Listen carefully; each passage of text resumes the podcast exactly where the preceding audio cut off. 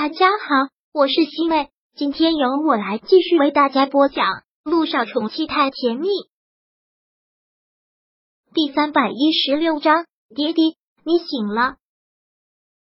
其实陆亦辰绝对是一个骨头特别硬的人，属于那种流血流汗不流泪的的人。不管到什么时候，他都是如此。认识他这么多年，他就见他哭过两次。第一次是在为他挡了一刀醒来的时候。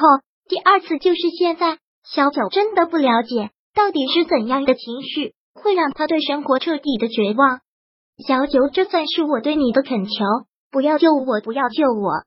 杜奕晨真的特别的哀求，如果让我死在你的怀里，我真的死而无憾了。不要救我，千万不要救我。杜奕晨说完这句话之后，身体颤抖的厉害，感觉到此小九害怕的一个机灵，慌忙的问：“是又想呕血了吗？”快侧过头去，吐出来，把血都吐出来。萧九动着他的身子，让他侧过了头。果然，他咳了一大口血出来。看到这样，小九也吓哭了。救我们的人怎么还没来呀？萧九急得哭着喊：“他们知不知道是在这个电梯里啊？外面有没有人啊？有没有人听到我们说话？这里被困了一个病人，赶紧来救他啊！”小九哭得厉害。而听他哭的这么厉害，陆亦辰真的是会心的笑了，又紧紧的抓住了他的手。电梯里面一片漆黑，但因为萧九眼底的泪光，陆亦辰很准确的便能抓到了他的目光。黑暗之中看着他，很深情的看着他。小九，你刚才还没有回答我的问题，你现在是在关心我吗？是啊，他应该恨透了他吧？为什么会出现在这里？又为什么这么紧张？是不是说明他还是关心着他？回答我好吗？陆亦辰真的特别想听到这个答案，这个答案对他来说也非常的重要。是小九回答完这句话之后，还是很冷漠的解释了一句：“你不要多想，并不是因为别的，只因为你是小雨滴的父亲。昨天一直没有打通你的电话，小雨滴都急坏了。今天正好航班被取消。”所以我才会，我才会来这里。听到他这么说，陆亦辰就什么都明白了，很欣慰的笑了。小九，这世界上的人我都不在意，我在意的人只有你。陆亦辰说完这句话，手抓的他更紧了。不要再恨我，恨一个人也很累的。如果我死了，你好好的跟着萧谈，好好照顾小雨滴。你到底在胡说什么呀？我说了，你不会死的，我不可能让你死的。萧九再次提醒了一句，陆亦辰紧紧的又抱了抱他，感觉疼痛的实在受不了，好想提前结束这种疼痛，但看着眼前的萧九，又变得很贪婪，就是想被他一直这样抱在怀里。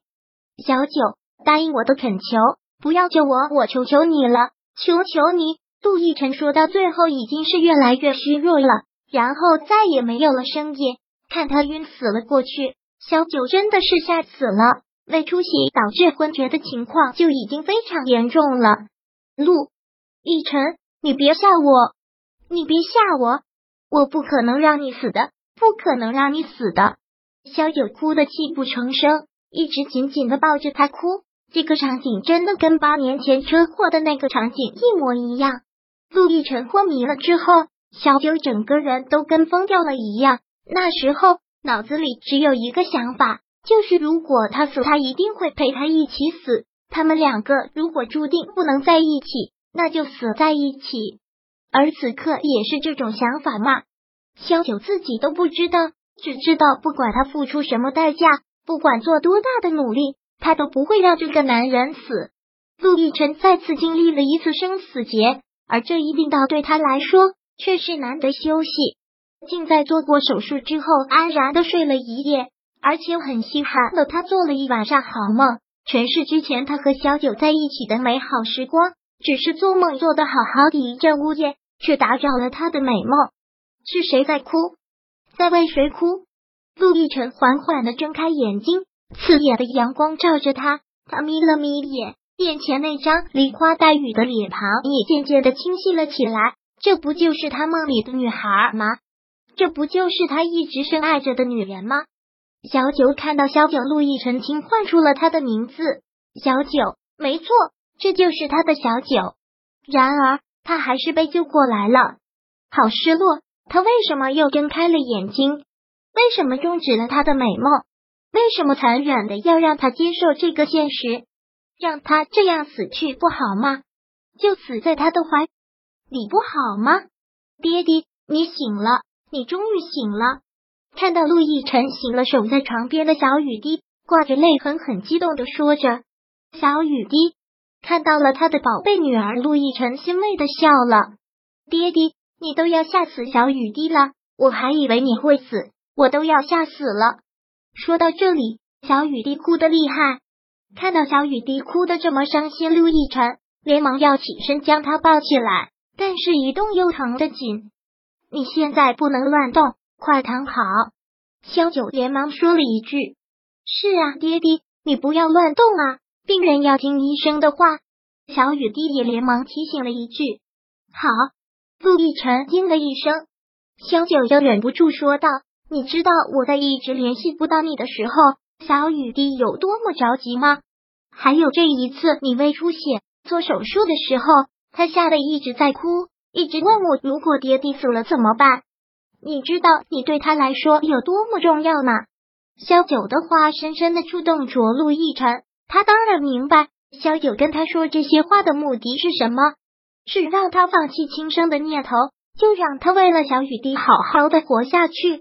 是啊，我不要爹地死，你死了我会好伤心的，我不要，我不要。小雨滴现在还哭得特别的伤心，此刻他的眼泪折伤了陆亦辰的心。陆亦辰淡淡的一笑，伸手抚上他带泪的脸庞，给他擦了擦泪。真的很对不起，小雨滴，这次吓到你了。你当然是吓到我了，吓死我了。